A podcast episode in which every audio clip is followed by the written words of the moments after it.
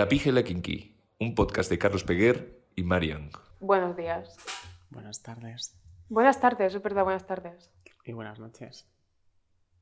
Bueno, vamos a empezar el 1x07 de la Pígila Kinky. Para los que seáis de letras, 1x07 es 7. ¿Quién me Así lo iba que a vamos decir? a empezar el episodio 7 de la Pígila Kinky. Hmm. Yo no me siento nada motomami. Yo tengo la regla, lo siento, Rigoberta Bandini, pero ahora mismo me dan un poco de miedo mis tetas. Porque las tengo enormes y me duelen bastante. Pensaba que ibas a decir, lo siento mi amor, que llevo cantándola todo el día. Ah, no, Que la ha cantado Rigoberta Bandini en el concierto de Rocío Jurado. todo está Las conectado. aclamaciones.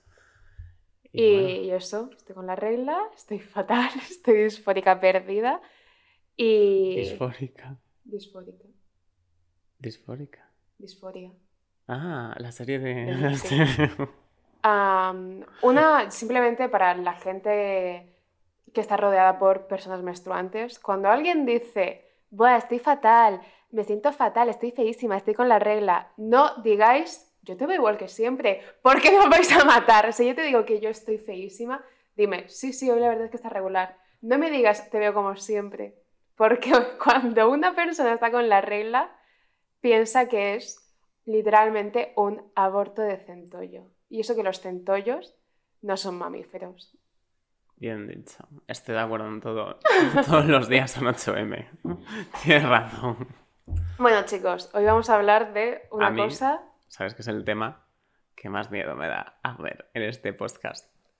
A mí es A un mí tema que me da mucho mucho miedo, pero me da mucho miedo en la calle, no en la seguridad de mi bajo, que todos son ventanas. Mira, tú y yo hablamos un día de que ya no nos sabemos expresar de forma no agresiva. Yo, yo de verdad que en este, bueno, vamos a hablar de la revolución sexual y sus consecuencias, concretamente de la contrarreforma sexual y cómo hay que acabar con esa mentalidad. Hay que acabar con el sexo, en concreto. Pero que es que me estaba acordando cuando lo, lo he estado pensando de que un día tuvimos una conversación en la que tú de- dijiste una frase que me gustó, que fue en plan, tú y yo lo que tenemos es muchísima rabia y por eso no sabemos expresar las cosas ya, ni opinión, aunque sean opiniones personales, no sabemos expresarlas de forma tranquilita, sino que tenemos que decir los poliamorosos a la cárcel, como dije Sí, yo. bueno, en el pero vamos a, o sea, durante los siguientes 50 minutos yo me comprometo a no ser la hija del demonio, del demonio de Tasmania. Yo no me comprometo. Yo en el que momento en el que empecemos a hablar, sé que voy a empezar a... Esto no quiero evidentemente que suene a clase de educación sexual, porque ni tengo educación ni tengo sexo, así que no podría hacerlo.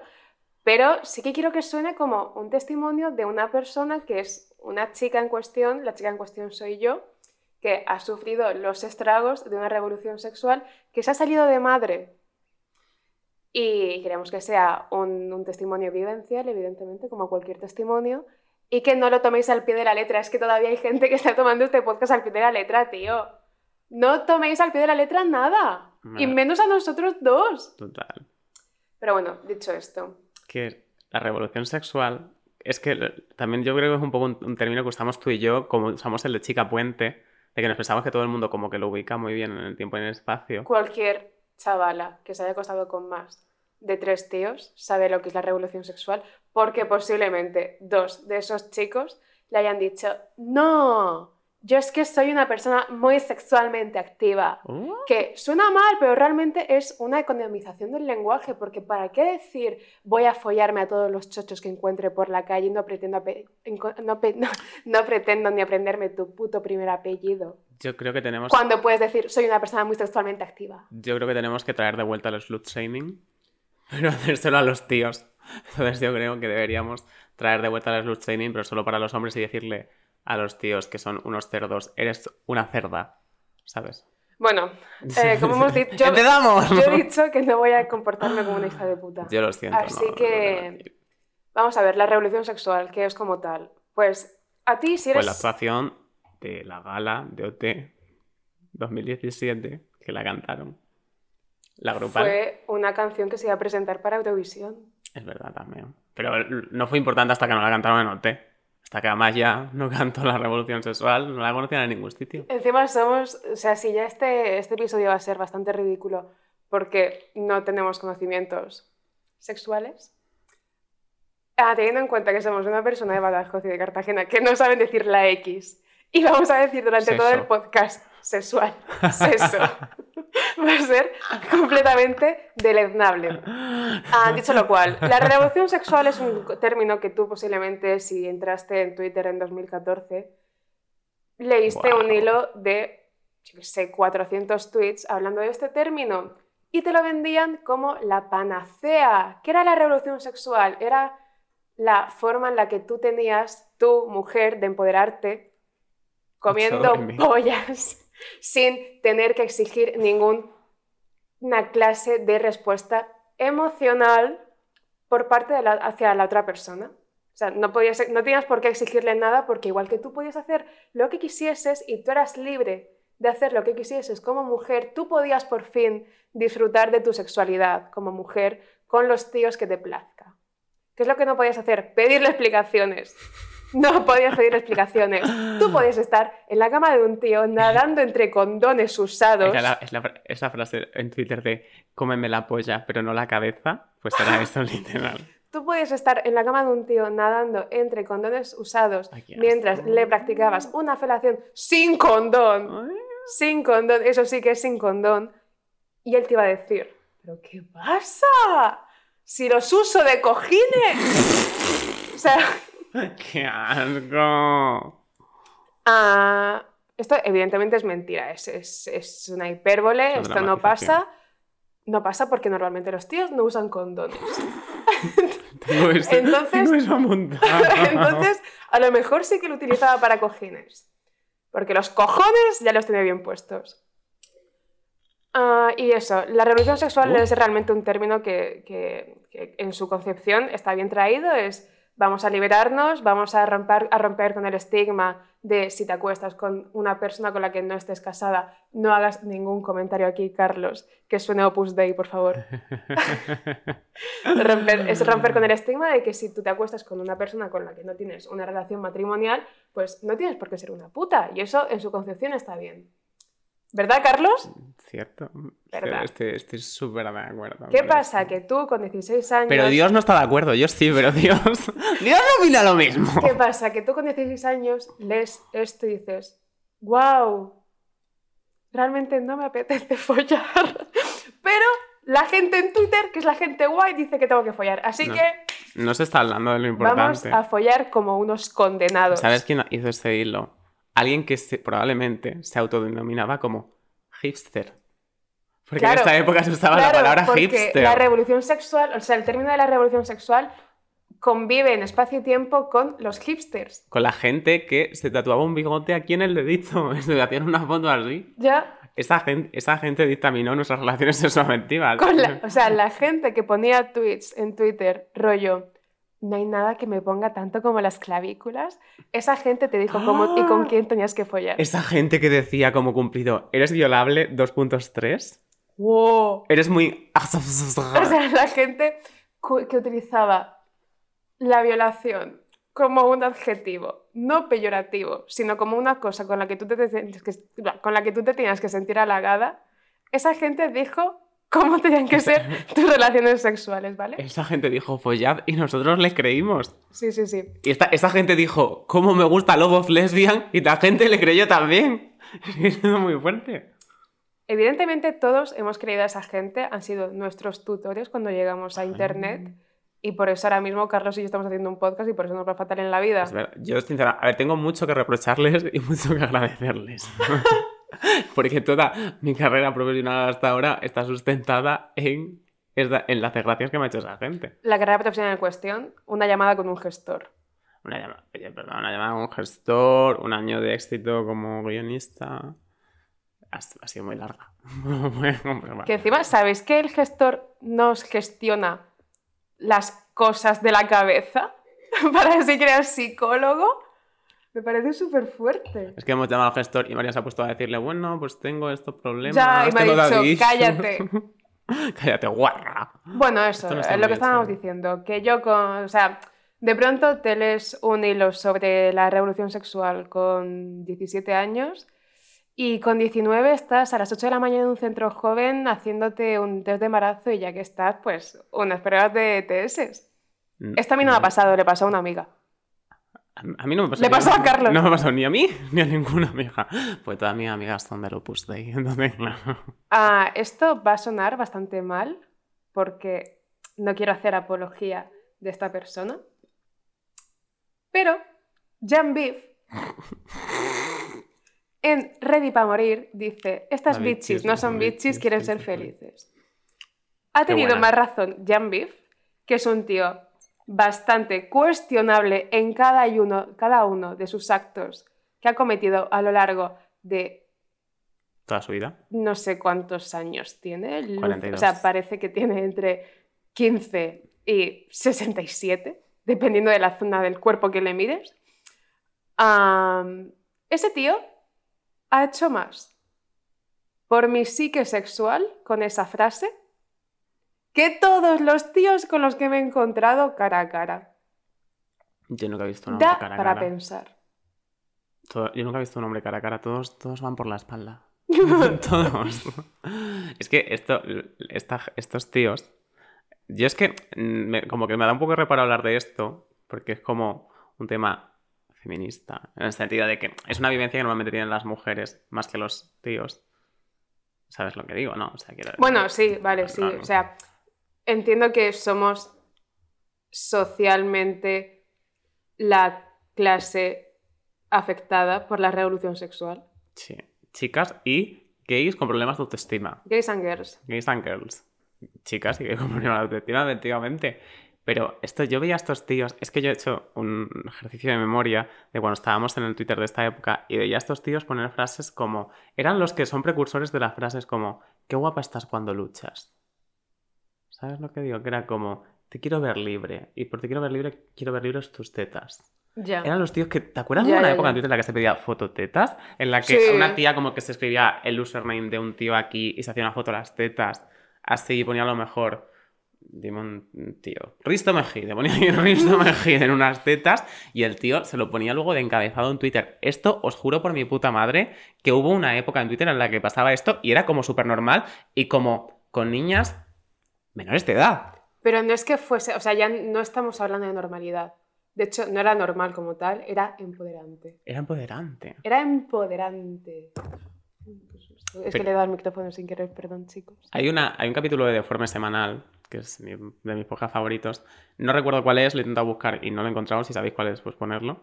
Que, en el que decían cómo todo el empoderamiento de, sexual de la mujer, Se basa en, en el deseo del hombre. Y ya no que se basa en el resto del hombre, sino que quienes han salido ganando ha sido ellos. Claro, sí, sí, sí, totalmente. Pero sí. Además, planning consentido, así que no cuenta. Es mansplaining con sentido, tiene un, tiene un pase.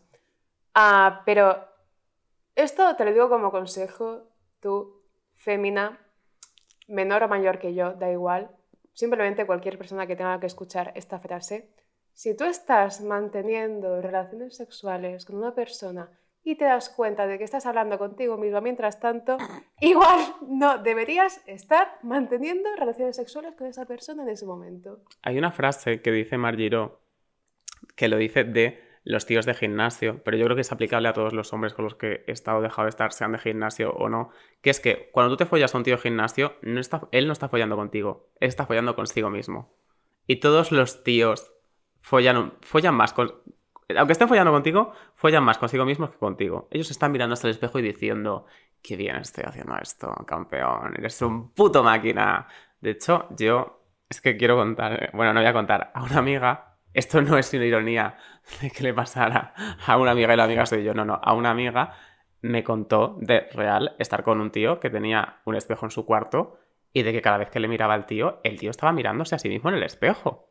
O sea, esto pasa muy a menudo. ¿Qué? Carlos, te lo conté yo. ¿Sí? Sí. Te juro que pensaba que era mi amiga. Marina. ¿Eres tú? Sí. Yo creo que no, ¿eh? Hostia. A ver, también es posible que os haya pasado varias amigas mías, Sí. ¿eh? Pero vamos, he dicho, no, no puede ser. Esto sí que no ha sido consentido. No, pero realmente, y tal una cosa que le iba a decir tarde o temprano en este podcast. Sí, eso lo hace mucho. Luego me tienes que contar con quién porque no me acuerdo. Fue hace mucho tiempo. fue hace- A o sea, no, yo estaba en segundo de carrera. Uf, no me acuerdo. Luego me lo cuentas. O si quieres decirlo aquí, a mí me da igual. Pero es que esto es fuerte, o sea, los, los tíos, la revolución sexual es por ellos y para ellos. Y es irónico que diga yo estoy siendo un hombre. Sí, pero es que yo no soy un hombre, yo soy género hada. Yo soy como un Pokémon. Yo soy un Pokémon. La verdadera revolución sexual es dejar de, auto- de autoimponernos una promiscuidad que realmente no nos corresponde. Simplemente para gustar a los tíos. Hay un tuit que me gusta mucho y con el que iré siempre por bandera que es el sexo es un mero trámite para llegar a hacer lo que todo el mundo quiere que es la cucharita. Si tú no quieres sexo, si tú lo que realmente quieres es estar abrazada a una persona o no abrazada ya, sino simplemente saber que hay alguien contiguo a ti, no quieres follar, no quieres follar. ¿Está bien no querer follar? Es normal no querer follar, igual que es normal querer follar. Son cosas que están bien, es yin y yang. Pero no te autoimpongas que tienes que hacerlo porque no tiene ningún sentido, no vas a ganar puntos en nada, esto no es el League of Legends. De hecho, ni siquiera sé lo que es el League of Legends, ni siquiera sé si va por puntos. No va por puntos. No va por puntos. ah, sí, bueno, la Bueno, pues clasificación esto sí. no es la Liga Santander. ¿Y sabes lo que es la Liga Santander? Tío, la Liga Santander es la liga de fútbol que me parece súper loco que sea la liga de fútbol de todas las, de todas las provincias. ¿Por Pero- qué se llama la Liga Santander si participan todas las provincias? Pues está patrocinada por el Banco Santander, ¿no? Ya, tío, era una pequeña prank Ah, de chica tonta rubia. Ay, qué tontas somos. Normal que los tíos nos usen para todo. Pero yo tengo una pregunta para la audiencia, para mi querida audiencia. ¿Qué coño es el amor líquido? ¿Me puede alguien explicar No, no. qué es el amor líquido y qué son las relaciones líquidas? Las relaciones líquidas. ¿Qué es A esa ver, mierda? Yo, por interpretación de conceptos, entiendo que se refieren a las relaciones que se consumen fáciles y que se diluyen en el tiempo. Yo por Es decir, líquidas. a los tremendos hijos de puta Yo por relaciones que líquidas- simplemente quieren hablar contigo porque quieren meterla en un agujero. Yo pensaba que era follar en la piscina. no. Y el sexo oral es Ah. follar por teléfono. Es cierto, claro que sí. Pero de verdad, yo, yo es que estoy tan cansado de este vocabulario. Ya lo dijimos en el primero, en el segundo.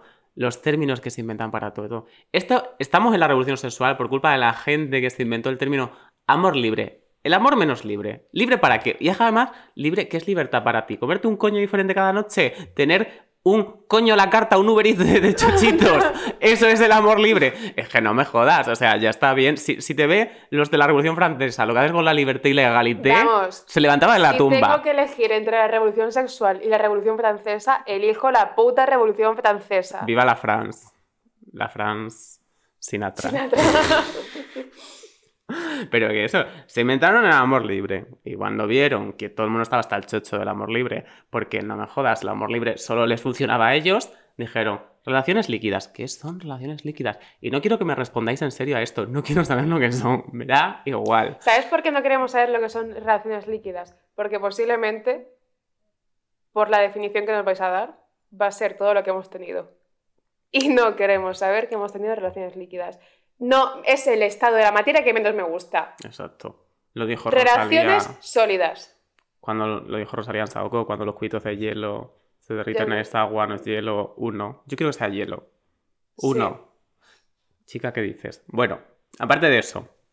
Y luego, ¿sabes lo que me jode? Que es que me he dado cuenta que se han inventado ellos todos los términos. O sea, se han inventado, después de haberse inventado esto, cuando empezamos, la gente empezó como a darse un poco de cuenta y a decir, sois unos hijos de puta, Sí. ojalá os muráis, ir a un centro de rehabilitación. Ya cuando de pronto coges clamidia tres veces, dices, En este oye, punto- en este punto- no me está pareciendo muy libre esto de tener que hacerme análisis cada mes. Pero es que me da rabia porque nos quitan como la capacidad de ser agresivos. O sea, yo quiero poder decir, este tío ha sido, ha sido un hijo de puta. Pero alguien vino y se inventó responsabilidad afectiva. Y ahora tengo que decir que ese tío no tuvo responsabilidad afectiva conmigo. No, quiero decir que es un hijo de puta. Ya.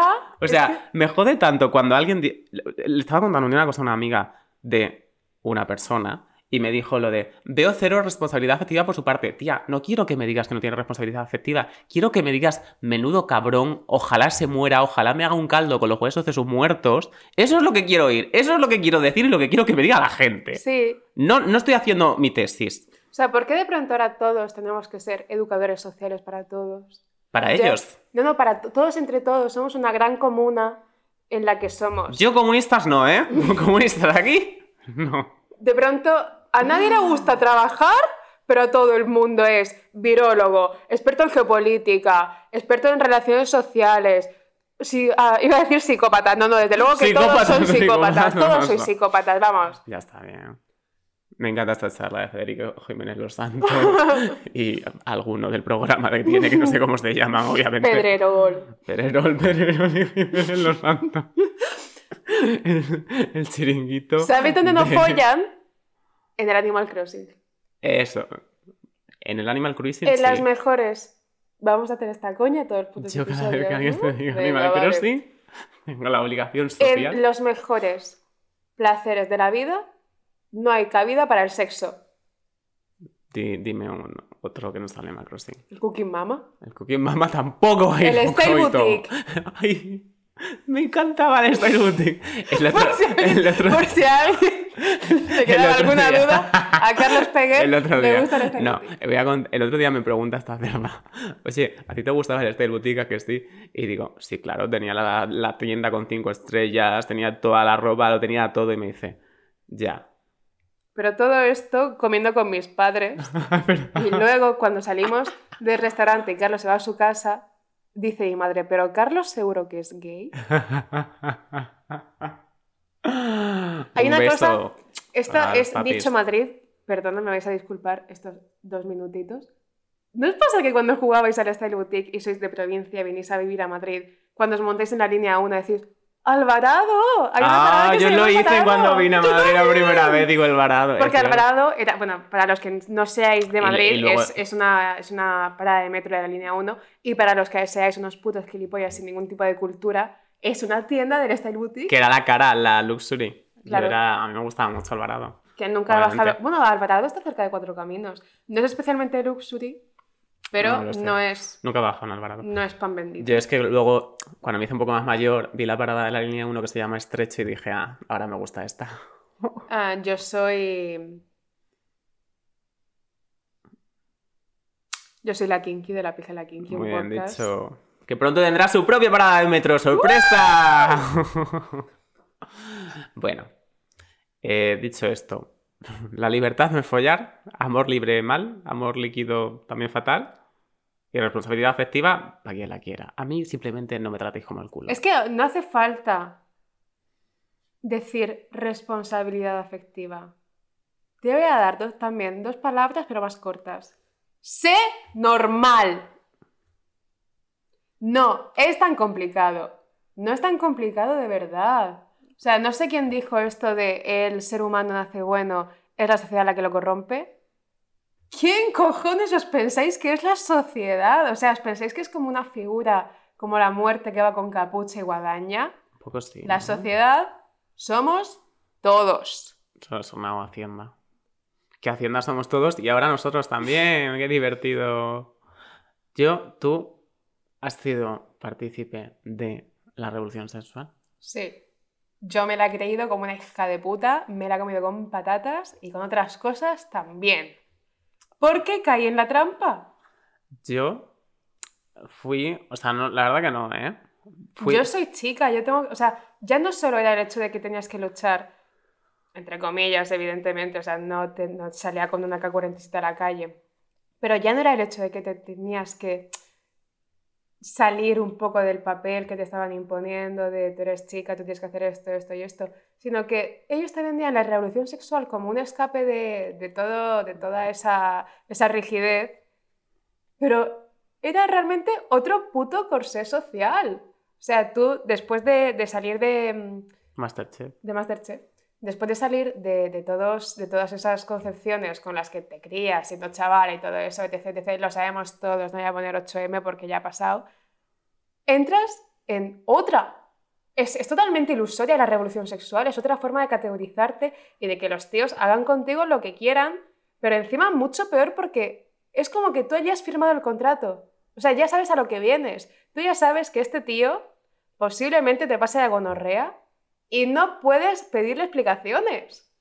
Sí que puedes, evidentemente puedes, pero te van a hacer pensar que no y te van a deslegitimar por todas las vías legales o no legales que puedan utilizar. Yo, es que, a ver, yo la revolución sexual la he vivido dentro del mundo homosensual, que es un mundo Es un poco como el pasaje del terror de la Warner, pero con tíos muy musculados y con las cejas muy depiladas. Pero, pero un poco así, ¿no? Eh, a ver, es que no quiero. Me da rabia hablar del mundo gay para criticarlo, porque tengo la sensación de que estoy haciendo lo que quiere eh, los fascistas. Pero a ver, yo lo critico desde el punto de vista de... Eh, de lo he vivido. De, lo he vivido y de, lo, de que soy súper progre y súper moderna y soy, soy Pablo Iglesias prácticamente yo. Y... o sea, lo que, mi opinión, o sea, al haberlo vivido dentro del mundo gay es como raro, porque en el mundo gay sí que la revolución sexual yo creo que llegó antes, o sea, no fue como todo esto de los tíos hipsters, sino que simplemente ha habido como una sexualidad muy exacerbada en el mundo gay por todos los años de represión, como es lógico. Entiendo también en parte el hecho de me crío 18 años reprimiendo completamente mi sexualidad y luego llego a un ambiente nuevo en el que puedo expresarla todo el rato y lo hago y me follo a todo el mundo. Pero muy poca gente habla de que en el mundo gay la revolución sexual lo que te pasa es que te pasas 18 años sin autoestima y que luego te piensas que cualquier tío que te haga caso dos minutitos porque te quiere meter la polla, eh, te, vas, te va a hacer sentir bien y te va a hacer sentir pleno. ¡Sorpresa! No, lo, no te hace sentir pleno, te hace sentir la mayor de los casos usado y como una mierda y, en fin, o sea, te crea unas expectativas completamente ridículas y te destruye la autoestima. Y esto también pasa mucho con las apps del mundo homosexual, que son eh, el diablo sobre la tierra. O sea, yo sinceramente, me parece distópico que vivamos en un mundo en el que tú puedas exponerte como si estuvieras en un supermercado y que la gente pueda decir, o sea, ya no el hecho de que alguien pueda verte y pensar en su cabeza, eres feo, eres guapo, eh, me gusta, no me gusta, quiero follar, no te quiero follar, sino el hecho de que alguien tenga la oportunidad de decirte, eres feo, eres guapo, te follo, no te follo, o sea, es completamente distópico, o sea, como tengas la autoestima un poco regular o no seas una persona como súper segura de ti misma, es que te destroza esa exposición constante a la opinión de la gente todo el rato. Esto no es sobre ser buena o mala persona, porque una cosa es decirlo, evidentemente, pero si alguna vez has quedado con una persona que has conocido mediante redes o apps o lo que sea, tú inherentemente cuando veas a esa persona en realidad vas a pensar, wow, o sea, tienes dos opciones, wow, es más guapo de lo que pensaba o wow, es más feo de lo que pensaba.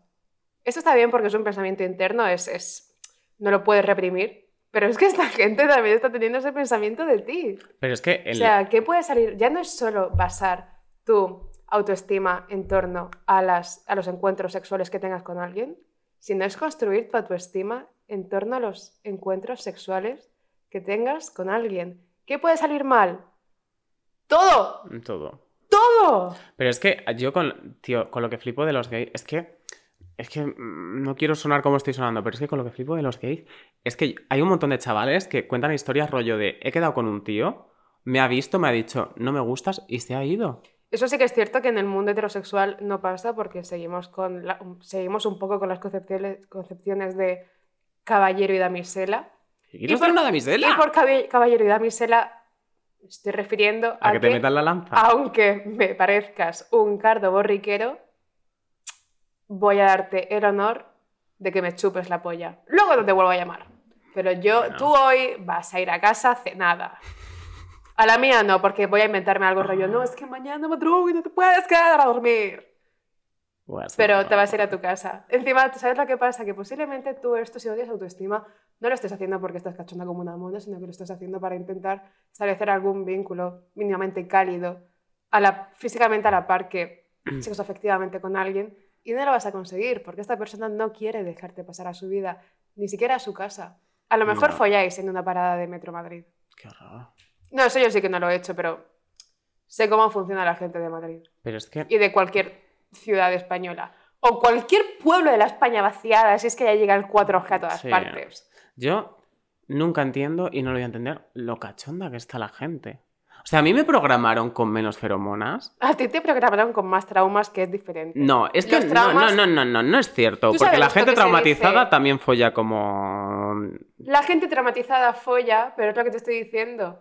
Folla pensando en la lista de la compra. Folla pensando en que va a tener que lavar luego las sábanas.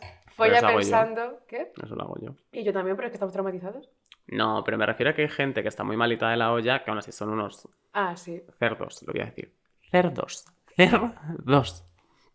Pero es que yo te lo... O sea, a mí me han programado. ¿Por qué yo? ¿Por qué soy incapaz de ser partícipe de este Godoma y Somorra en el que vivimos? Se dice así, ¿no? Sodoma y Gomorra. Sodoma y Gomorra, eso.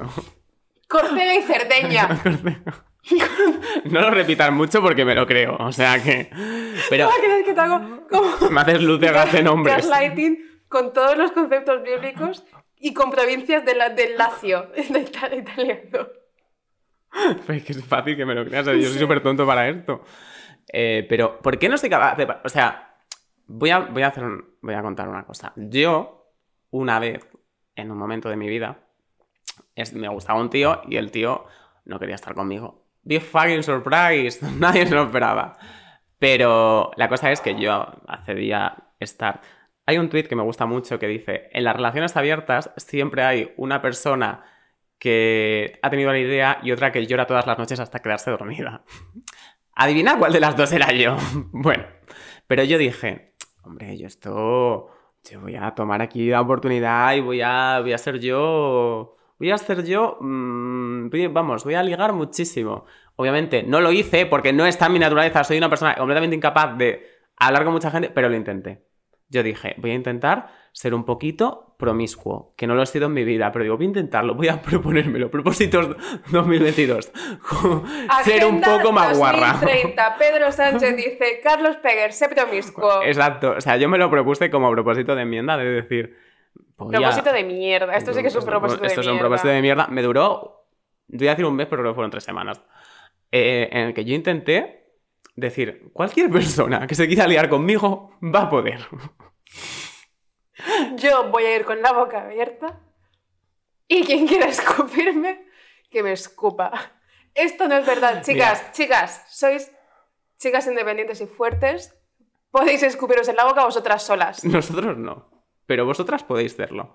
Si eres muy rápida y te un poco, yo creo que si escupes al aire y mueves un poco, en plan, a lo mejor te dislocas el cuello, pero puedes conseguir escupirte a ti misma en la boca. Bueno, voy a contar mi historia, mi, mi, mi affair con la promiscuidad. Me estoy acordando de una vez que en este, en este affair con la promiscuidad que estaba en una discoteca con un amigo y me estaba hablando un tío que yo no sé, a ver, yo no me acuerdo, ¿eh? Yo no me acuerdo, pero me acuerdo que me dijo, viene mi amigo y me dice, Carlos es el tío más feo que he visto en mi puta vida y yo, ¿sí? ¿Tú crees? Digo, es que no veo muy bien. y yo Fue plan- su época miope. y yo digo, bueno, pero si me está haciendo... ¿Cómo va a ser feo si me está haciendo caso? ¡Literal! ¿Cómo va a ser feo? No, la verdad es que esto lo decimos mucho, pero yo... Marzo 2020, se avecinaba una pandemia mundial. La última vez que yo salí de fiesta, yo estaba con amigos en una discoteca. No era, disco- era, el- era la sala Sol, era una sala de conciertos. Ah, era una ciénaga. Era una ciénaga rec. Era el infierno, el noveno círculo del infierno. Yo estaba en la sala Sol, que es una sala de conciertos de Madrid. Era el, no sé, igual el 10, igual era hoy, hace tres años, hace dos años. Y en un momento de la noche, yo me puse a llorar y un buen amigo mío llamado Sergi Andreu me dijo, Marianga, ¿qué te pasa? Y yo dije, que todo el mundo es feo. Yo solo, Así que, sí, eso es totalmente verdad. yo solo hice un botellón de mi pueblo. Sí. O sea, sin llorar. Yo estaba Pues yo como- luego me fui a mi casa sola andando, me metí en una pelea callejera, Es que llegué a mi casa y tres, y me leí, me leí un libro, leí, entre dientes. Me, leí un libro. me leí eh, el, el arte El de amar de Eric. Fromm, borracha, después de llorar de que todos los tíos son feos, Ya un Y ya- tres a- a, días veces hay que después- ser un poco menos main y character, tres ¿sabes? días, tres días después... Pedro Sánchez dijo, todo el mundo en su puta casa, pandemia mundial. Y dije, mira, tío, de verdad. tú- Gracias. No, no, te lo- no, no, no. Simplemente ahora mismo, no. Se, mere- se lo mere- o sea, te lo merecía. Se lo merece. Después de esto. Un descansito. O sea, que llevamos un, trote. No, pero yo, mira, yo en mi etapa de promiscuidad es que tengo, tengo una- un recuerdo que es, es heavy. Me lié con una persona. Bueno, me lié con varias. Eh, y una ¿A de... la vez? No. Ah, y en es- bueno, la cosa es que yo me liaba con la gente, pero me liaba sin ganas. Entonces, porque yo no quería hacerlo. Entonces, algunos se daban cuenta y otros no. Pero algunos, ¿Se daban cuenta? algunos se daban cuenta. Uno, uno se dio cuenta, que es la historia que voy a contar. Y, y de repente, eh, esta personita, que, quien se, dio cuenta de que obviamente yo estaba allí, como quien ve llover, ¿sabes? De, pues esto, pues la verdad que mm, no me apetece, ¿sabes? Pero bueno. Y me dijo, o sea, a ver, también es verdad. La cosa es que esta persona sabía que yo estaba en un momento un poco cucú tras tras de la cabeza y aún así intentó liarse conmigo a toda costa, estaba como súper pesada conmigo y obviamente lo consiguió porque yo estaba fatal de la olla y él lo sabía, él sabía que yo estaba mal.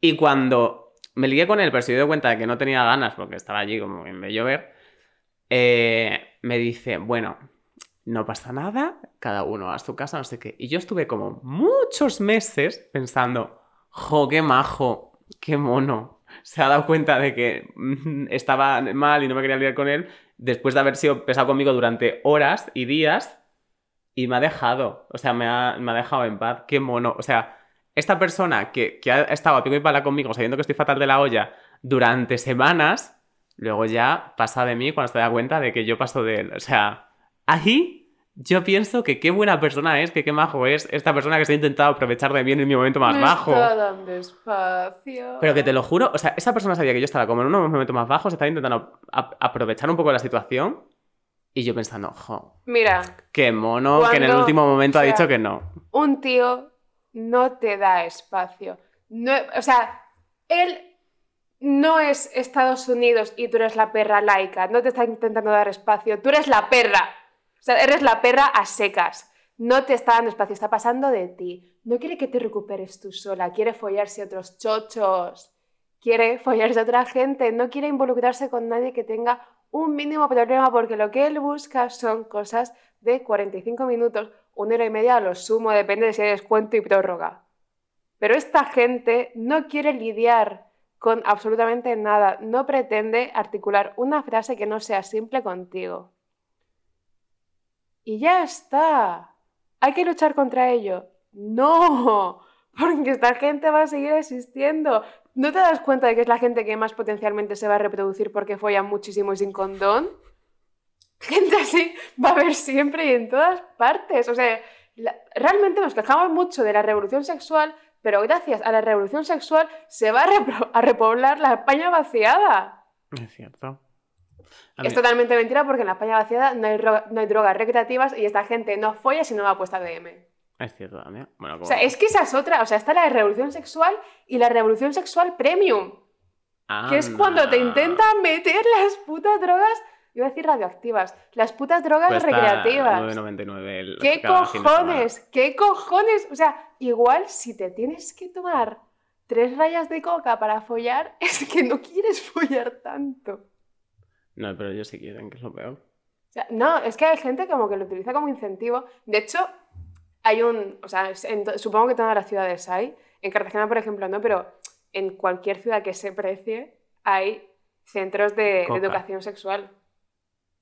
En mi Hay- pueblo creo que no hay. Es un pueblo. ¿Y qué es un centro de educación sexual? Centros de planificación familiar y de, sí, de educación sexual. Que hasta que tú tienes, cumples los 26 años, tú puedes ir ahí de forma gratuita, es anónimo, en plan, esto no se queda grabado en tu expediente médico y tú puedes eh, ir ahí a pedir la pastilla después si has tenido alguna relación de riesgo, puedes ir a hacerte la- las, las pruebas de TS y puedes ir a, a hacerte un test de embarazo. Yo lo sé porque soy las relaciones públicas del Centro Joven de Callao de Madrid.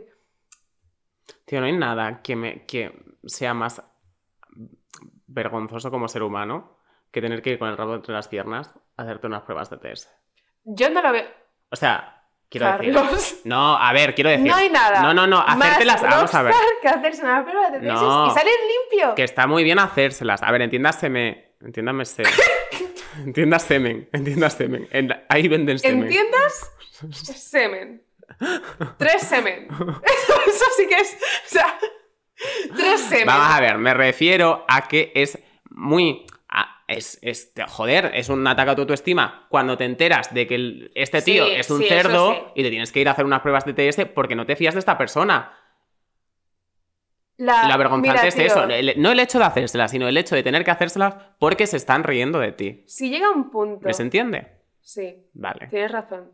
Pero si llega un punto, y esto te lo digo a ti, persona que posiblemente no sea público objetivo de este podcast, pero si llega un punto en el que tú sabes hacer la, trimestra- la trimestral por ti mismo, tú puedes ir cada tres meses a que te pinchen el puto brazo y te saquen dos putos botecitos de sangre para ver si tienes o no tienes sífilis. No, que no cuesta tanto. De hecho, es gratis en cualquier parte. Vayas al centro joven o no. Eso está muy bien. Dicho esto, Dicho esto, ¿tanto cuesta ponerse un condón? yo, por ejemplo, ¡No cuesta tanto! yo, por ejemplo, no sé poner condones porque no tuve ninguna clase de educación sexual en el colegio ni en el instituto. Yo no sé poner condones. Tío, me hace sentir tan incómodo hablar de estas cosas. O sea, soy, soy demasiado... eh, Me criado en un colegio católico. O sea, me hace sentir súper incómodo. Pero yo, yo creo que esto es, ¿cómo se llama? Funcionariado, no. Funcionaria. No, Sí. calla, iba a decir trabajo de Estado, pero no es- eso es, es, es un social. trabajo social. Porque soy de la Complutense y si por algo me caracteriza es por el trabajo social. Claro que sí. Pero que no cuesta tanto ponerse un condón. O sea, vamos a ver. Vamos a ver. Yo acepto... Mira, no lo acepto tampoco. No voy a poner aquí de madre Teresa Calcuta. No, no, no, pero acepto- si tú si te has sacado una ingeniería de caminos, creo que puedes abrir un condón. Vamos a ver. Si tú quieres ser promiscuo, lo voy a juzgar porque soy del Opus Dei, pero que no soy del Opus, esto aclaración, esto es una pequeña chanza que tenemos aquí. Pero eh, no lo voy a juzgar, cada uno que haga lo que quiera con su vida, lejos de mí a ser posible. Si vas a ser muy promiscuo, pues no es un tipo de hombre que no quiero que interactúe conmigo de ninguna forma. Yo tampoco. No sé qué puta cara me veis los tíos, pero no me gusta meterme en la cama para una cosa que no sea ver vídeos en YouTube o dormir. Por O sea, cierto, ¿sabéis esto de que todos los tíos buscan una tía normal que se vuelva loca en la cama? Pues yo soy una tía loca que se vuelve normal y de hecho mediocre en la cama. Así que, por favor, no quiero absolutamente mantener ninguna relación sexual con nadie. No, o sea, lo único que quiero que se meta en mi cuerpo. es el coronavirus. No, de hecho es que no quiero que se meta nada en mi cuerpo. Por ningún orificio. Muy bien dicho. Decirle que no al sexo y a las drogas. Exacto. y al rock and roll. Solo rap cristiano. Solo rap cristiano. y misa los domingos. Y aparte de esto, si queréis ser unos guarros, lo dicho, lejos de nosotros, porque no, no vamos a funcionar, pero podéis ser unos guarros responsables. O sea, podéis ser unos guarros con un, putito- un pu- puto plastiquito en la polla. Podéis ser unos guarros y no mentir a vuestras parejas. Es que esto lo hace mucha gente. O sea, si queréis poner los cuernos, pues ponedlos. Bueno, tampoco lo hagáis, obviamente, está mal. No hay que decir eso. Pero, ¿cómo poner los cuernos sin condón? O sea, ¿cómo? Es que es que, es que no me entra en la cabeza que tú te vayas follando a otra gente sin condón, luego te folles a tu pareja también sin condón y le pegues algo. Encima, ya no es simplemente porque le pegues algo, porque evidentemente tu pareja te la suda. Te lo estoy diciendo a ti de forma totalmente egoísta. O sea, para que tú sigas siendo un egoísta, si le pegas algo se va a enterar. Es que es eso, tú no quieres seguir follando, piénsalo. Claro, o sea, mentalidad de mentalidad de tiburón. tiburón. Mentalidad de tiburón. Cuanto más seguro sea el sexo que tengas, más sexo vas a poder tener. ¡Wala, chaval! Piénsalo así, piénsalo así. Trade offer. Co- Trade offer. Conmigo no vas a tenerlo. Pero No, no, con la gente que quieras tenerlo, vas a poder tenerlo. Otra cosa, dejad de mandarme fotos de pollas. No quiero veros las pollas.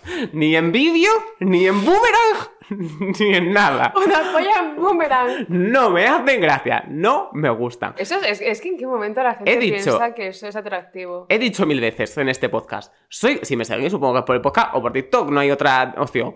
Bueno, por Twitter. Eh, que soy católico, que quiero casarme, que quiero tener hijos. ¿Quién se hace pensar que una persona que se mueve por esos principios quiere recibir una polla de un desconocido en sus DMs? O sea, no, no veo la asociación, no termino de verla, es que no, no la encuentro.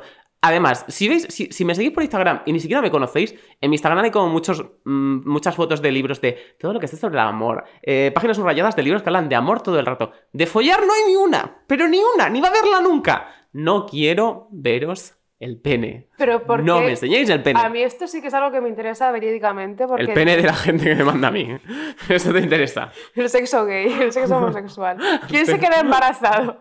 ¿Quién abre el, quién abre el glande para que, el esperma del otro chico entre? No, pero en serio, o sea, ¿cuál es la mentalidad que tenéis para pensar que yo voy a ver? O sea, ¿cómo os pensáis que funciona la gente que yo, persona que conoces de alguna razón, va a ver una foto de tu polla, tu persona que yo evidentemente no conozco, que además tiene la cuenta que han dado, voy a ver la foto de tu polla y voy a decir, ¡guau! ¡Sí! Mm. ¡Hoy cae gallola! ¿Cómo me apetece? No. Sorpresa, esto no. No cae gallola. No de hecho, gallola. cae pastas gallo y a la cama. Yo sola. Has intentado hacer las rimas, Sí, ha sido ha bonito el intento, fatal. ha salido regulinchi, Pero pero, bueno, bueno. no pasa nada, nos levantamos y seguimos. Como Dicho- nos levantamos y seguimos después de la revolución sexual y sus consecuencias. Ah, A mí dicho me ha radicalizado la revolución sexual. Yo ¿La antes era la, la revolución sexual. La revolución sexual. Yo antes era mucho más hippilongo y más chupidubi. y era como una persona que decía, no, cada uno que tenga su opinión, cada uno que haga lo que quiera. Ahora no. Ahora todos, los que no estéis de acuerdo conmigo, a la cárcel. No, no, no, no, eso no es así, Carlos. Podéis tener vuestra opinión, pero lejos de mí. Lejos de mí. En otro país. Puede ser. En Francia. En Francia podéis En tener otro otra hemisferio. Dicho esto, no, esto es lo que yo he dicho al principio, no quería ser el demonio de Tasmania, evidentemente me he comido el puto demonio de Tasmania y lo he imitado 30 Ah, yo te he veces. visto muy bien. eh. Sí, no, está bastante redentiva. Dicho esto, yo realmente esto no es, o sea, no quiero que esto suene como un pozo sin fondo de desesperación en la que tú nunca vas a poder tener una relación buena con el sexo. Que no, pero...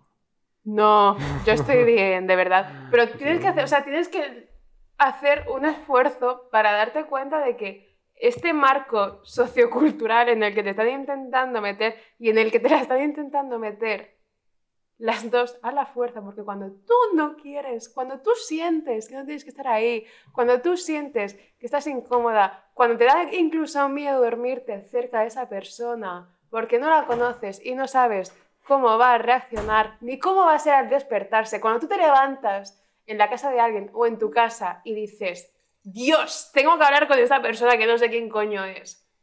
No estoy hablando de una borrachera, simplemente estoy hablando de... A lo mejor habéis quedado y habéis estado de puta madre eh, durante tres horas en una terraza, pero tú realmente no conoces a esa persona. Y cuando se te pase el tiqui, tiqui, tiqui, tiqui del alcohol, aunque te has bebido dos cervezas, ya vas contenta. Es como, tío, ¿por qué tengo que hablar yo con esta persona que no sé quién es? ¿Y por qué esta persona me ha visto las tetas? O ¿Y sea, es que, es que es súper fuerte, es súper fuerte pensar en plan, en por qué ha habido un trozo de carne Ay, dentro de mis dos trozos de carne. En plan, ¿Sabes que eso también puede ser una expresión de comer pollo, ¿sabes? O algo así. comer polla, así es. El sexo es una cosa guay, es una cosa que está bien, es una cosa que es inherente al ser humano y a cualquier animal. Pero, sinceramente, eh, hacéis muy complicado que se pueda disfrutar de una forma sincera. Es culpa vuestra. Es que, no, es que literalmente es culpa vuestra. O sea, evidentemente, el sexo como tal, eh, supongo que está bien y está bien, pero ¿por qué no os habéis tenido que joder tanto la cabeza cuando po- simplemente os tendríais que haber comprado una puta muñeca de plástico a la que habéis utilizado exactamente igual que a nosotros? Es que Y encima ni siquiera la muñeca de plástico no te manda WhatsApps. Sigue utilizando la muñeca de plástico. Mira, primero, es rubia como yo. Tiene más tetas y tiene más labio superior.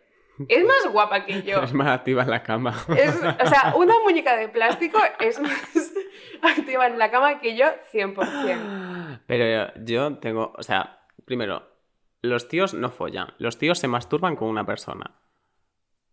Y encima luego Con te piden, luego te nada. piden que les masturbes. Eso es asqueroso, eso es asqueroso. eso es, es que no, nun- nunca, nunca tocado Yo tengo un mensaje para todos mis profesores de mi cole católico.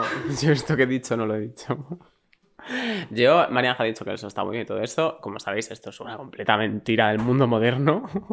El sexo es una herramienta que nos ha dado Dios para que los gays se lo pasen bien y eh, los heteros tengan hijos. Es el único cometido para el que está. Y yo quiero que dejemos de hacerlo como sociedad y como comunidad. No quiero que nadie folle nunca más. Ni gays, ni enteros, ni nadie. Nadie puede follar nunca más. A partir de ahora todo el mundo se pone un candado en el coño y en el culo y otro en el pito. Lo poco, Todo el mundo. Lo poco ecológico que es follar. Es muy poco ecológico. Greta Thunberg. O sea, Thunberg, ¿tú te has enterado de que esto está pasando? ¿sabe Greta Thunberg O sea- que folláis como conejos? ¿Sabe Greta Thunberg esto? Aparte de eso, eh, no es tan chulo. O sea, yo lo siento. No es tan divertido. Yo he estado follando y pensando. Me apetece leer el libro que estaba leyendo. Que no. Follar más de 10 minutos es completamente innecesario. Es una cosa que yo no entiendo. O sea, para empezar, lo dije en el último podcast, no entiendo que tengáis tiempo para follar tanto tiempo. Y luego para seguir, no se pueden hacer tantas cosas. O sea, que no hay tantas cosas que se puedan hacer. Hay como un número de, de cosas y cuando saben todas, cuando ya las has probado todas una vez, es como, es como los fantasmicos. Te lo puedes, te comes uno de vez en cuando, pero chica, un fantasmico... Es que literalmente follar es comer su mínima vida. O sea, te hace gracia. Te Depende de quién sea. hace gracia, te la pones a veces en la nariz como fuera-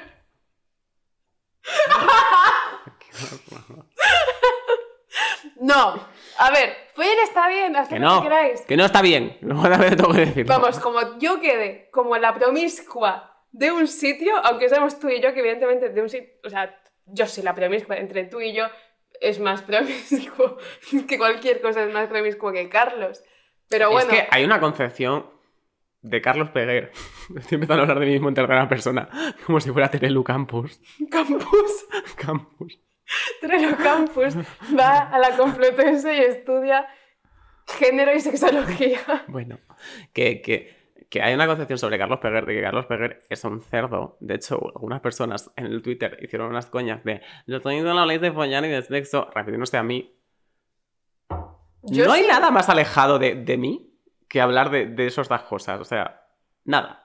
Y, y luego, a ver, yo lo que pasa es que yo estoy promiscuo en el plano de la teoría y luego en la realidad no. O sea, yo en el, en el plano de decir, qué guapo es no sé quién, ojalá eh, fuera mi novio, ojalá tener un hijo con él, lo digo con todo el mundo. Luego, Yo no. Luego- O sea, es más fácil sacarse el C1 de inglés de Cambridge que a mí me parezca un tío guapo. Luego, los tíos que me gustan a mí no le gustan a Carlos, pero es muy difícil. ¿Cuándo te he dicho yo este tío es guapo? Es que se me está ocurriendo uno, pero no puedo decir. No puedes decir absolutamente nada, Carlos, evidentemente en mi vida, pero ¿cuántas veces te he dicho yo este tío es guapo? Una se me vino a la cabeza. Pero solo una. Dos, Este tío siempre, o sea, este tío estamos en el trabajo. Son las 11.37 de la mañana. Mira quién me ha seguido, mira qué guapo. Y yo así. Y luego no hablo con él No nunca, es guapo, no me parece guapo. Encima tiene puesta la candado. Estás haciendo, o sea, has hecho captura de pantalla y estás Bueno, ampliando la foto que tiene de icono. Voy a contar una pequeña locurita que hice yo hace poco. Esto no tiene nada que ver con el tema, pero lo voy a contar. Me empezó a seguir un chico. Es que esto me da un poco de vergüenza. Me empezó a seguir un chico que parecía guapo en su foto de perfil, pero tenía cuenta candado. Y eh, le mandé petición porque me empezó a seguir él, pero no me aceptaba. Así que Espera, voy a hacer una pausa. Simplemente quiero decir una cosa. ¿Quién no ha buscado a un chico que le gusta en LinkedIn? es que... ¿Quién no? Ay, va por ahí. ah, por ahí. Wow, es que. Vale. Tenía- solo tenía su nombre de usuario porque no tenía puesto el nombre en, en Instagram. Y su nombre de usuario era su apellido y más cosas. Claro, es que tú te puedes llamar. Mm, O sea, te puedes llamar Pérez7492, ¿sabes lo que no, digo? no, no, no estoy hablando de eso. Tú te puedes llamar. Tu, pu- tu user de Instagram puede ser. mm, Javi, Carlitos el, el... el- Carlitos el pollitas. Carlitos el Pollitas. Que yo simplemente con eso me voy a voy encontrar. de tu LinkedIn. 100%. O sea, no hay persona en la faz de la Tierra en la que yo no pueda descubrir el LinkedIn. Bueno, ahora... Bueno. Con el nombre de usuario de esta persona que era su apellido y más cosas, encontré su cuenta de TikTok. Con su cuenta de TikTok descubrí cuál era su nombre para añadirlo a su apellido. Con su nombre y su apellido descubrí su LinkedIn. Con su LinkedIn descubrí dónde trabajaba. Lo, busqué- lo miré en dónde estaba en Google Maps. Después descubrí, eh, me aceptó Instagram y vi en una story a qué gimnasio iba. Después de eso busqué el Llega un momento en el que esta historia pasa de lo gracioso a lo ilegal. Esto no es ilegal. Yo solo No, no, estoy preguntando. Fui muy listo. No, no. Esto no llegó a nada porque yo obviamente pues no me gusta a nadie luego al fin. Luego es que no me gusta a nadie, pero bueno, la teoría es divertido. Cuando descubrí el gimnasio al que iba esta persona, es una cadena de gimnasios que hay en Madrid, y hice como, miré en Google Maps dónde estaban esos gimnasios y dije, tiene que ir a este porque que está más cerca de su trabajo. Luego, con fotos que tenía también en Instagram, más o menos como que dije, se tiene que vivir con esta zona, esta arquitectura parece la de esta zona. Y dije, bueno, me puedo pasear un día por allí a ver si me ve. Yo, yo trabajaba... Y luego no lo hice nunca, que- para aclarar. Luego creo que Pero me dejó no de pasa seguir. o nada, porque el, el mundo tiene... La vida te da sorpresas y sorpresas te da la vida y cuando menos te lo esperas te encuentras al puto tío que lleva evitándote tres putos años de camino al trabajo porque trabajáis en la misma calle. Esto fue el año pasado, tú no estabas. Ah, vale. No habías Digo, nacido todavía. digo, estoy pensando, digo. No, tú no estabas. Pero yo estaba caminando y dije, ¿ese sitio? Como que giré y lo vi fumando. Y yo, ¡hey! ¡Yepa! Así que no pasa nada, es, la vida es, sorprendente y siempre tiene un buen regalo para ti a la vuelta de la esquina. Yo además, ¿sabéis de dónde venía? Iba al trabajo, pero ¿sabéis de dónde venía? Del médico de hacerme pruebas de las ETS, porque hay que hacerse las pruebas de las ETS cada seis meses y en caso de que tengas relaciones de riesgo y por relación de riesgo me refiero a decirle hola a un tío, cada vez que le digas a un tío, tú te vas a hacer la prueba de las ETS. Hazme caso, de verdad. Por si acaso. De hecho, una, simplemente un inciso. ¿Cuánta gente que está viendo este vídeo sabe que hay ETS que puedes pillar con el preservativo? Todo el mundo. No, Cariño. no, no todo el mundo, ¿eh? Tan tonta es la gente. Claro, la gente no tiene educación sexual y nosotros tampoco. Yo fui a un colegio católico. O sea, claro, o sea, hablando de educación sexual, está muy fuerte, esto lo voy a contar. Yo iba a un colegio católico, no era de monjas, era de curas. No sé si eso tiene algo que ver tampoco, pero bueno. La cosa es que no teníamos eh, ninguna persona de, de- de educación sexual, obviamente, porque el sexo en un colegio católico no existe. En un colegio católico el sexo es el Espíritu Santo. Pero eh, pasó una cosa muy graciosa y es que intentaron hacerse los modernos y pusieron a dar una charla de orientación sexual al orientador del colegio. El orientador del colegio era una persona que eh, pues era de firmes creencias católicas. No voy a meterme con su persona, pero bueno, era, era fuerte. También dijo un día que los gays no eran normales. Eso lo dejamos para otro día, para otro podcast. dijeron, de hecho dijo, los gays son fantasía. Así son, vamos. Y, y bueno, y, y intentó dar él, bueno, le pusieron a él a dar la charla de educación sexual, o se puso a sí mismo, a lo mejor aquí dijo, aquí manda mis huevos y mi polla y esta charla la doy yo. Y eh, la, la charla, en resumen, era, no folléis. La charla era la chanza. La charla era este podcast, yo diciendo no folléis, pues me aprendí muy bien el discurso. Pero bueno, la cosa es que como que decía cosas como, con vuestra edad es que confundís afectividad con sexualidad, entonces os pensáis que si queréis mucho a una persona es porque sentís atracción sexual por ella, como diciendo, los gays no, no existís, ¿sabes? Como así todo el rato. Pero lo mejor de todo... Por otra parte, no le puede pasar eso a algún chico conmigo. O sea, Bueno, no estoy tan buena. le O sea, puede parecer que estoy buena, pero no estoy tan buena. Bueno, ahora sí que tienes las tetas enormes de larga. Qué risa. Hubo un día que fuimos Carlos y yo a un Zara porque somos amigos gays. O sea, él es gay y yo, como en el, en el español hay que utilizar el masculino cuando se habla de más personas, pues somos amigos gays. Ah, y pasamos a un probador y le dije, ¿tú crees que este top me hace muchas tetas? Y dice, sí. Y dije, ¡Carlos! ¡No me las mires! ¿Qué hace Bueno. mirándome las tetas? Bueno, que le preguntaron al orientador en la charla, ¿cuál es el mejor método anticonceptivo? Esto agárrate que es fuerte. Y dice, el mejor María. método anticonceptivo es el de la aspirina. Es una rima. No. Ojalá lo fuera. Es meterse una aspirina por el coño. No. Es coger una aspirina, dice, te, pone- te coges una aspirina, te la pones entre las piernas, en las rodillas así, te concentras en sostenerla para que no se caiga hasta que se te pasen las ganas de follar. Esto me lo han dicho a mí en una clase de chavales de 16 años.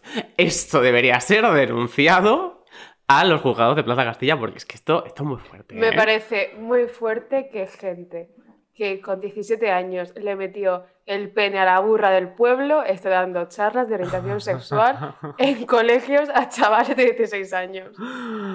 Yo no voy a comentar porque me da miedo que me denuncien, pero. pero que esto es fuerte. Tío, a mí no me había que me denuncien. De hecho, me haría bastante ilusión que me llegase una carta, porque nunca me Del llega. orientador de mi colegio. Sí, una carta. O sea, tengo tantas ganas de abrir una carta que es que me apetece hasta abrir una de Hacienda. No, no creo. Pero imagínate que Hacienda, cuando tú eres autónomo, Hacienda te manda cartas como rollo en tu cumpleaños, que de felicidades. Oh, welcome to the club. Welcome to the club. Y quiero hacer un último alegato. Pero a mí Hacienda me gusta mucho. O sea, tiene hummus, tiene... los yogures están muy buenos. Sí. Tiene una buena línea de, Tiene- de sí. proteínas. Y luego tiene- tienen Deli Plus. Es cierto. Bueno, Hacienda está muy bien. sí. Y somos todos, además. Eh, un último alegato a mis pequeños gays. Un último arigato. Un último arigato bebé. Quiero hacerte un bebé. Eh, a mis pequeños gays, si sois chicos homosexuales, esto va para vosotros porque soy pues, la luz que guía vuestro camino. eh, de como 17, 18 años, que bueno, no sé qué edad tenéis nuestros oyentes, pero entiendo que estáis como empezando la universidad muchos o algo así, habéis salido de vuestro entorno. No, por favor, lo primero, no os descarguéis Grinder, no os metáis en Grinder, no os va a hacer bien. Puede parecer divertido al principio, pero a la larga os va a joder la cabeza. No conozco a ninguna persona que haya, haya dicho cómo me alegro de haber estado en esta aplicación. Yo. Sí, ¿Cuál es la broma? no broma, es verdad. ¿Cómo vas a tener tu Grinder, María Ángeles? Ah, no, vale, pensaba que decías la otra. No, he dicho Grinder. Ah. Eh, ¿Cuál es la broma? hombre, porque estaba esperando, digo, bueno, tiene que Es estar. que, mira, Grindr tiene dos significados. Uno, la aplicación de follar. Dos, lo de partir, lo de cortar. Lo la de, marihuana. Lo de cortar la marihuana. Dime una cosa buena de esas dos cosas. Ninguna. Marihuana y gays. no es Pero coña. eso. Pero eso, Gays. no baséis, no baséis vuestra autoestima en buscar liaros con todo el mundo, follar con todo el mundo, no os va a hacer felices, va probablemente a haceros sentir peor y no vais a sacar nada de ello. Y, lo, lo que nos han vendido como libertad sexual y empoderante suele ser en detrimento nuestro la mayor parte de las veces. Y solo se benefician unos pocos, que son los que están buenísimos, que tienen una autoestima de la hostia y que son los que han creado todo esto, que no somos la mayoría. O sea que, mis pequeños gays, seguid viendo vuestros realities en vuestra casa, hacer un grupo bueno de amigos que sean como vosotros, que os apoyéis entre vosotros y, por favor, manteneos alejados de este mundo que es tan terrorífico. No del mundo gay, sino de, los gays bien, quiero decir, sino del el mundo hipersexualizado y todo esto, porque la mayor parte de las veces creo que no os va a hacer bien. Mis pequeñas chicas y quien me conozca lo más mínimo de dos minutos sabe que yo normalmente no hablo así, pero esto creo que sí que es importante porque nos toca a todas. Si desde que empezó la pandemia te has hecho más test de embarazo que PCRs, yo te recomiendo que bajes el ritmo. Si estás empezando a descubrirte a ti misma en base a acostarte con chicos, decirte que no te estás descubriendo a ti misma. Ni siquiera, nadie te está descubriendo. O sea, nadie. Estás creando un personaje que no existe, con el que no te vas a sentir incómoda y con el que si tienes problemas de autoestima, no solo no los vas a solventar, sino que los vas a hacer mucho más grandes. Ah, yo me acuerdo de una vez que dije que no me podía creer que se estuviese, que hubiese gente, o sea, que hubiese chicas que quedasen en sitios públicos a la luz del día con gente que les saca 10 años y me contestaron, deja a las chicas, deja a las mujeres, deja a las mujeres que son más libres que tú que hagan lo que quieran. Yo he hecho eso. Nunca en mi vida me he sentido más metida en un puto hospital psiquiátrico como en ese momento de mi vida. Si sentís que en algún sitio no tenéis que estar, que no tenéis que estar haciendo lo que estáis haciendo, que eh, de pronto estáis hablando con vosotras mismas en vez de estar disfrutando de lo que algo que supuestamente tendrías que estar disfrutando porque la otra persona lo está haciendo, sal de ahí, no te replantes a ti misma, replanteate las acciones que estás haciendo y lo que te ha llevado hasta ahí. Y de verdad que todo esto no es, esto no es un pozo negro, o sea, puedes desarrollar una buena relación con el sexo, pero tienes que tener este punto de inflexión de decir, lo que me han intentado vender en redes sociales es mentira porque no hay mayor estafa piramidal que Twitter. y ya está, y no tenemos, este no tenemos, o sea, no, no queremos ser referentes para nadie. Esto, o sea, llevamos ya bastantes programas y no creo que, o sea, que creo que lo que está más claro es que no somos ejemplo. Sí, no somos ejemplos, simplemente que son, esto es algo vivencial. Creo que eh, Carlos representa bastante bien al sector homosexual y yo represento bastante bien a las chicas heterosexuales locas. Así que eh, simplemente eso, si en algún momento habéis dudado de que si lo que estabais haciendo estaba bien o estaba mal, pues esperamos que esto ayude. A mí por lo menos me hubiese gustado contar con este documento audiovisual cuando yo tuve 18 años para decir, wow, no soy realmente una monja que debería estar en, en un ah. noviciado, sino que simplemente me han metido ideas en la cabeza con las que no puedo coexistir porque son totalmente irreales, son ideas hipersexualizadas de una mujer que, con la que no, no, estoy, no estoy contenta, no me puedo desarrollar como tal. Y es simplemente eso, cuidaos mucho y, y fin. No y no folléis. Sí. No folléis. Ya está, chicos. Hasta el siguiente domingo. Uy, una, una, cosa. Que el otro día estaba en una discoteca, en la sala de una discoteca, y me paró un montón de gente y me dijo un tío, ¿Puedes mandar un saludo para Tango? Y a mí se me olvidó, así que un saludo para Tango. El tango de la muerte. No, literal. Venga, hasta luego, ¿eh?